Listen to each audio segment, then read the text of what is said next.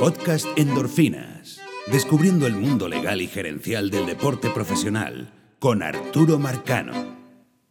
Esta semana regresamos de vacaciones, un par de semanas que nos tomamos y vamos, como habíamos prometido, eh, con la entrevista a Lu Meléndez, eh, Lu Meléndez es puertorriqueño, abogado, trabajó en la oficina del comisionado por muchísimo tiempo. Tuvo la oportunidad de compartir hasta con cinco comisionados distintos y de eso era precisamente, o de eso es precisamente de lo que vamos a conversar eh, esta semana o la entrevista. Eh, y nos pasó algo curioso que también me gustaría compartir con ustedes.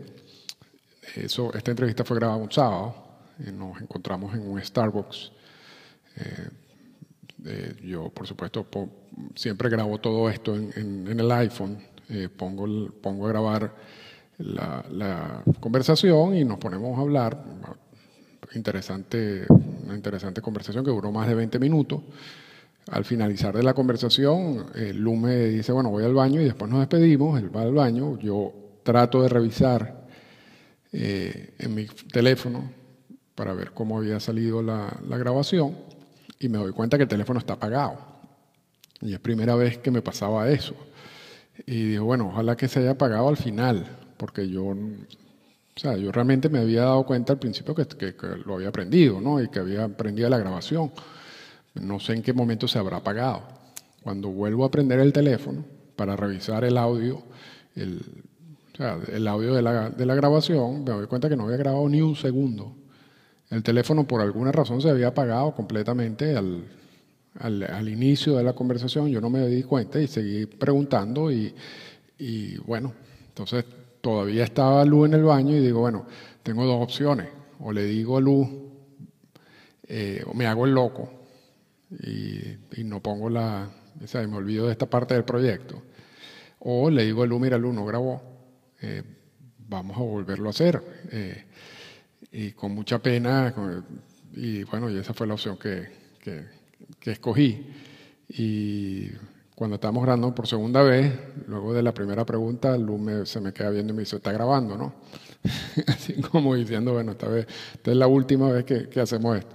Eh, la, la, la, segunda entrevista quedó igual que la primera, creo yo.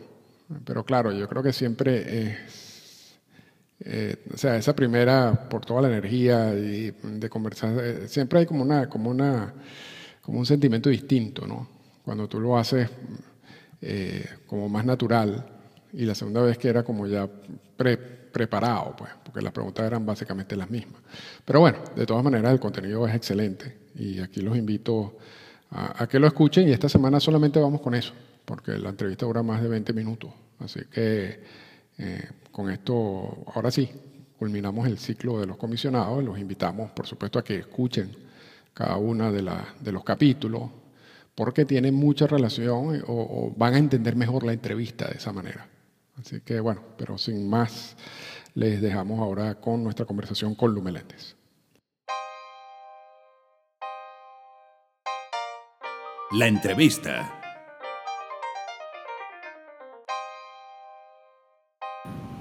En exclusiva para el podcast Endorfinas, Lu Meléndez, quien ha trabajado con la oficina del comisionado por muchísimo tiempo y ahora es asesor del sindicato de jugadores de grandes ligas. Y rápidamente vamos a, hacer un, viaje con su experiencia con, varios comisionados de, las grandes ligas, empezando con, con Bobby Kyung. Eh, háblame un poquito de Bobby Kyung, Lu. Sí, bueno, Bobby Kyung, recuérdate, Bobby Kyung fue comisionado por bastante tiempo. Este, al yo llegar en el 83, el departamento laboral estaba saliendo como comisionado. Este, fue abogado con el bufete de Wilkie Farr Gallagher este, y su personalidad era de un abogado este, que bregaba corporativo también. Pero lo de Bowie fue que fue estuvo ahí durante los tiempos de, del señor Marvin Miller, que fue el, director ejecutivo del sindicato. Y durante esos años, Arturo, hubieron muchos cambios entre las relaciones entre los dueños y los jugadores. Y esos cambios este, ocurrieron cuando Bowie era comisionado. En esos, en esos tiempos los dueños peleaban mucho esos cambios porque no los querían y Bui se encontró en la Corte Suprema en el caso de, de Kurt Flood, que bueno, sí, los dueños ganaron ese caso, y, pero después perdieron el caso más grande en, la, historia del béisbol cuando el, el, Peter Seitz, el árbitro, decidió un caso en favor de los jugadores, donde le dio la agencia libre a, los jugadores, cuando él, cuando él encontró que el contrato que tenían los jugadores, en la manera que lo estaban interpretando los dueños, no estaba bien porque era un contrato de un año, le daban ese año y uno más, y no más. Y él, ahí cambió todo y Bui, Bui Kyun tuvo ahí durante ese tiempo. Eso le molestó mucho a los dueños. Y las negociaciones laborales que en términos de convenio después de eso se, era muy difícil por, por, por asunto de eso de, de, lo que de, esa de esa de, ese caso y, y bueno eran dueños que estaban en, contra de los jugadores y no, estaban llegando esos cambios laborales, le molestaban mucho a los dueños. el señor Kuhn estaba ahí. Y eso fue lamentablemente lo que le costó su trabajo después de, la, de las negociaciones y la huelga en el 81. Él perdió su trabajo y cuando yo llegué estaba saliendo. Es que uno no, uno hoy en día no recuerda esos años, pero realmente en esa época de OIQ y esa guerra con el sindicato, todos los años o había paro o huelga o había una amenaza o había un, muy distinto a lo que pasa hoy en día. Todo, en todas las negociaciones, como tú dijiste, había, había huelga o works, como le dicen, work stoppage y era, era conflicto. eran tiempos muy, muy difíciles. Y bueno, eh, como te dije, en el 81 hubo una huelga. De, si, me recuerdo bien, eran más de 80 algo días de la temporada y el, eso fue lo, que, el, resultado de, eso fue lo que en realidad le, costó el, su trabajo al señor, al señor Bui Kyung. Uno, uno de los aspectos positivos de Kyung es que su relación con Latinoamérica fue buena y, estábamos conversando antes de que todavía hay dueños de equipo en Latinoamérica que recuerda a Bobby Kyung y, su, manera de acercarse a ellos. Y, yo también te puedo citar a Oscar Prieto Párraga, que también tiene el mismo recuerdo de, ese Bobby Kyung, ¿no? Y eso, fue una buena... No, no, eso es interesante porque en particular México, donde hay señores que todavía en la Liga Mexicana de, Veranos, hay señores que, bueno, hay personas mayores que todavía se recuerdan mucho de Bobby Kyung, de sus visitas a México. Ah, y no solamente ahí, porque Buikyun tenía mucho interés en el béisbol, sea Puerto Rico, México, Venezuela. Este, él era una persona internacional en, ese, en esos términos y, este, mucho más que otros comisionados. Él sí era una persona, un comisionado que tenía mucho interés en lo que era el béisbol internacional. Luego viene Peter Uberoff, eh, que Peter Uberoff tuvo una parte muy positiva en el juego, ¿no? Tú me lo estabas comentando sobre el negocio y licensing. Eh, ¿Cómo era Peter Uber? Bueno, Peter Uber era un, era un, era un businessman y este, Peter Uber, este, si la gente se recuerda, tuvo, fue el, las Olimpiadas en el, 80, en, el, en, el, en el 84 fueron en, en, Los Ángeles y él es el que estaba en cargo de todo eso y él cambió las Olimpiadas porque en para esos tiempos las Olimpiadas siempre perdían mucho dinero. Y Uber, como el, como el, businessman que era, este, pudo traer mucho auspicio uh, y uh, sponsors a, las Olimpiadas y cambió la, cara de la Olimpiada y por lo menos se, hizo en, un negocio para traer ingresos, que nunca las Olimpiadas habían hecho eso y fueron un éxito ahí en, los Estados Unidos y, y, eso lo vieron los dueños y, a Peter Ubro lo trajeron como comisionado de béisbol y este, para mí lo conocí bien, era un hombre muy interesante, pasaba por las oficinas caminando y, entraba a tu oficina, se sentaba a hablar de la pelota, de ti, de tu familia, de tu trabajo. Eso me, gustó mucho al señor Uberov y cambió el béisbol porque sí, él fue el primero que trajo contratos de televisión grandes a, la industria que beneficiaron a, los dueños y a los jugadores. Este, lo malo de Peter Uberov, si hay lo bueno y lo malo, fue que durante su durante, durante ese tiempo ahí también ocurrió lo de lo que le dicen los casos de, collusion, ah, que fue donde los dueños eh, se pusieron de acuerdo para, para no firmar agente libre en, en, este, en, el béisbol y eso, eso fue unos casos, habían varios casos que le llegaron al árbitro independiente en béisbol y él encontró contra, contra los dueños y después de, esos casos los dueños llegaron a un acuerdo con, con el sindicato para donde se le pagaron a los jugadores casi 300 millones de dólares. ¿Y cómo, cómo, puedes explicar tú que, que, un caso de colusión existe en una oficina? O sea, ¿por qué el comisionado, o sea, no, no, el grupo de asesores no, no, le advertían a él que eso era un problema, podría haber sido un problema? ¿Tú crees, por qué crees tú que eso sucedió? Bueno, creo porque el señor Ubrov era una personalidad muy fuerte este, ese era, y ese era uno de, sus problemas con, con, los dueños, porque primero Peter Uberov no fue dueño de, de, de, equipo de béisbol, nunca, nunca tuvo mucho mucha participación, participación con béisbol cuando no estaba en el béisbol. So, él entró, él era una cara nueva en el béisbol y cuando en, términos de manejar lo, laboral, él, este, se creía que iba a ser fácil en, bregar con Dan Fear, que era el director ejecutivo del sindicato en esos tiempos, y encontró que, lo, que tan difícil que fue para Kyung, así también fue para, para el señor Uberov. Por ejemplo, él quería implementar una política de droga, el sindicato no quería, y él mismo implementó una política de droga, la Unión lo peleó y ganó ese caso con, frente al árbitro independiente. So, ese era la, como él pensaba y no este, sí se encontró con esa batalla con, con, con, este, la, con la Unión. Este, y bueno, y como te dije, él también era una persona de personalidad fuerte y él era, es, cuando él le decía a los dueños, vamos a hacer esto, hay que, se tenía que hacer esto. Y a los dueños no les gustó eso. Y eso, y eso eh, entre, entre varias, varios fallos, como el asunto de la política de la droga, pero más, más grande el problema fue el del que a, los dueños, hay que, él, él, él, era el líder, pero no, son los dueños que hablaban.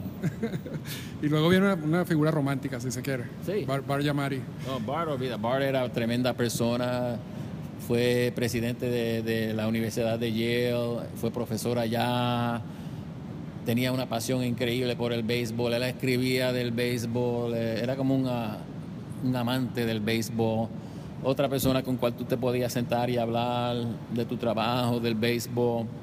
Y así era como él le hacía su acercamiento a su trabajo.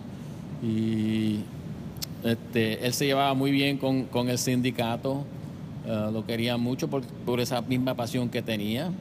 Pero, you know, eh, hasta durante los tiempos de, de Bart Jamari, las relaciones entre los dueños y los jugadores estaba difícil todavía. Este, pero lo, si uno se trata de recordar de, de Bart y fue el asunto de Pete Rose, porque ese caso fue investigado durante su, tiempo como comisionado.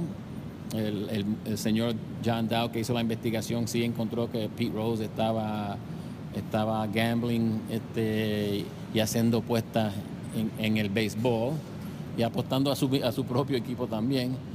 Y, bueno, el la me recuerdo, además me recuerdo cuando él anunció la decisión. Yo, yo iba de vacaciones ese verano, creo que fue en, julio o agosto, y él anunció la decisión y la, la escuché en radio que donde suspendió al Pete Rose de del béisbol y lo puso en la lista de inejevibles.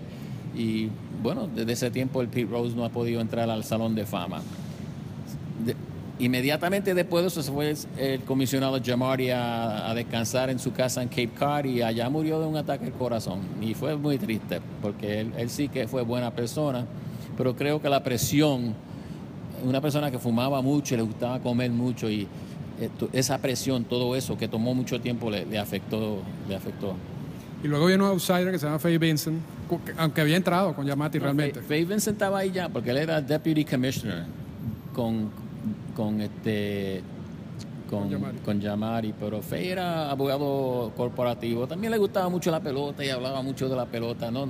para mí no tenía la misma pasión y- que, que tenía el señor Jamari, Bart Jamari, pero sí, Faye le gustaba mucho la pelota.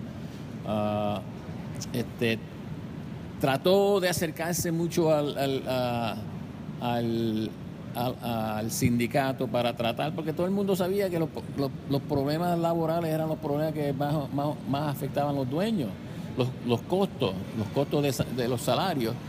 Y él se acercó, creo que los dueños sentían que él se estaba ace- acercando mucho al sindicato y tratando de hacer, este, este, ¿cómo se dice? Hacer cosas laborales que, que no le caían bien a los dueños, que todavía estaban en una posición de enfrentarse contra este, el sindicato. Y también él quería hacer cambios en, en términos de la, de la Liga Nacional, cómo, cómo cambiarla, este, realignment, como le dicen.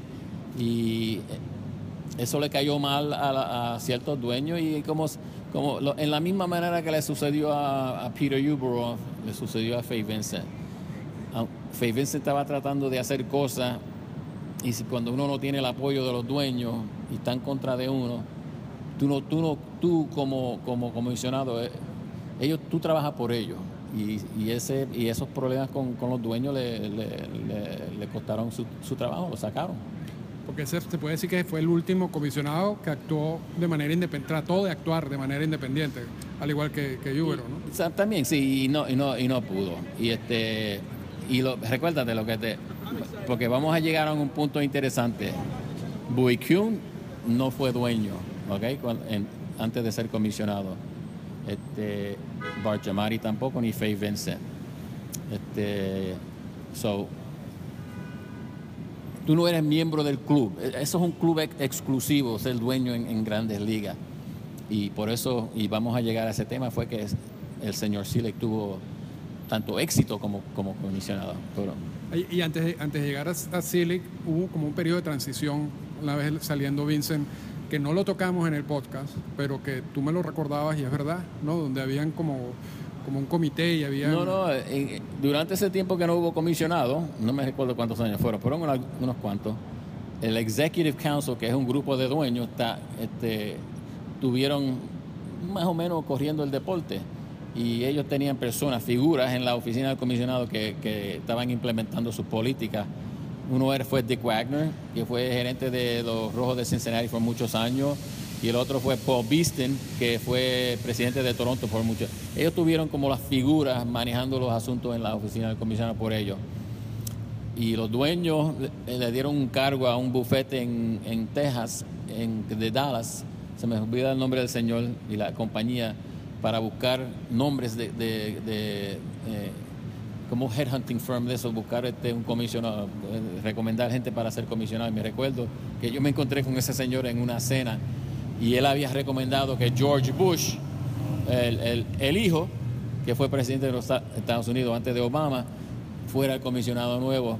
Hizo esa recomendación, pero la rechazaron porque se- Selig, el señor Selig, comisionado Selig, que fue dueño de Milwaukee, siempre quería ser comisionado.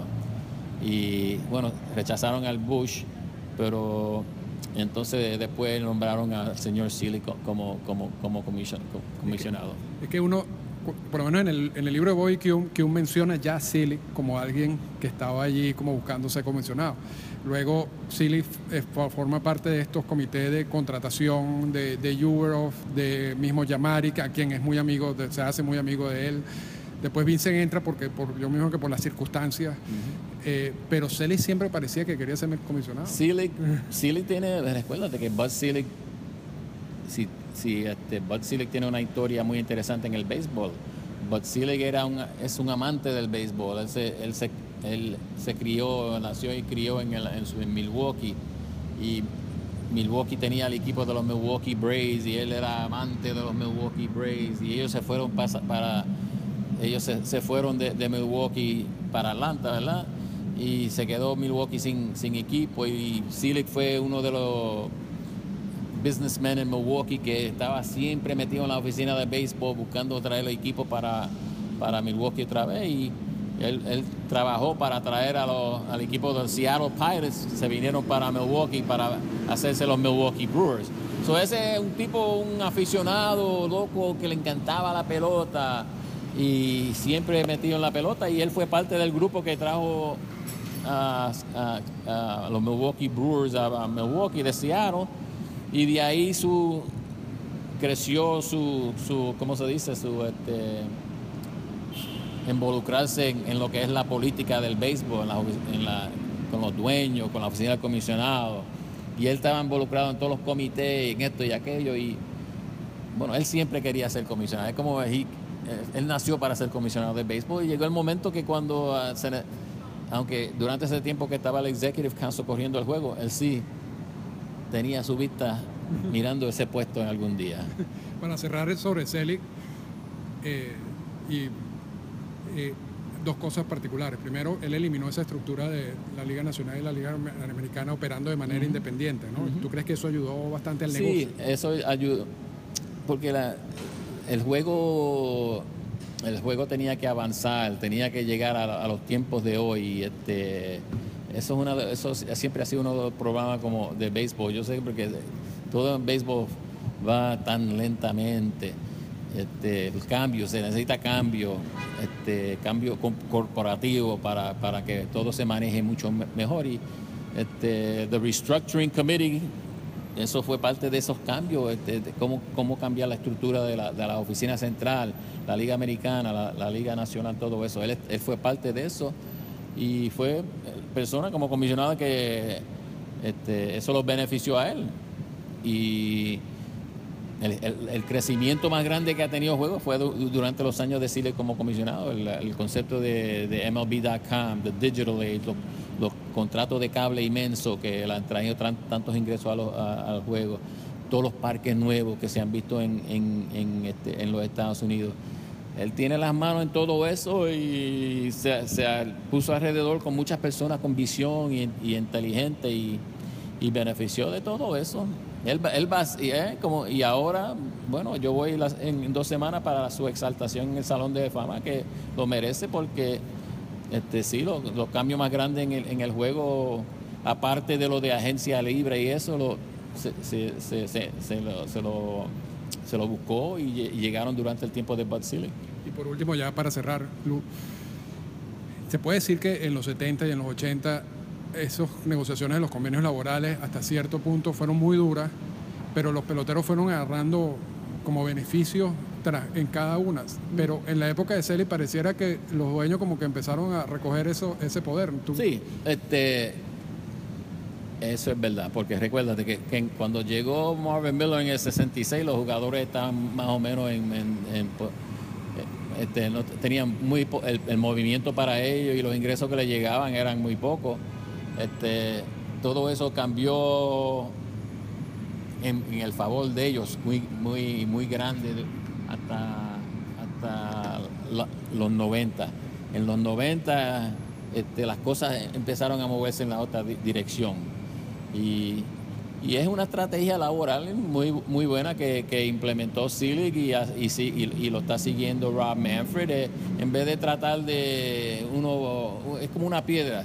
Tú no puedes levantar la piedra completa y tratar de andar con una piedra de 200 libras. Pero si tú le quitas un pedacito cada, cada semana, la, piedra se pone más liviana y se te hace mucho más fácil cargarla. Y esa, es la estrategia laboral, vamos, a, vamos a picar esa piedra en cada, en cada negociación laboral, en cada política, y por tiempo llegamos a un, a un, a un lugar donde los costos laborales este, están manejables, y ahí es donde está el juego hoy en día. Y por, último, ¿cuál es de todos esos comisionados tu comisionado favorito? Que más mejores recuerdos tiene? Bueno, el más eh, fue Bart Jamari, porque este porque él este me, me, gustaba mira Bart número uno y Peter Uberov dos ¿por qué? porque ellos eran personas que ellos pensaban como el empleado aunque tú podrías ser una secretaria recepcionista y ellos hablaban con, con esas personas, tenían interés en la persona, en, el trabajo de esas personas. Como te dije, Peter Ubro se pasaba caminando por la oficina y se sentaba en tu oficina a hablar del día, del juego del día anterior, de lo que tú hacías, de tu familia.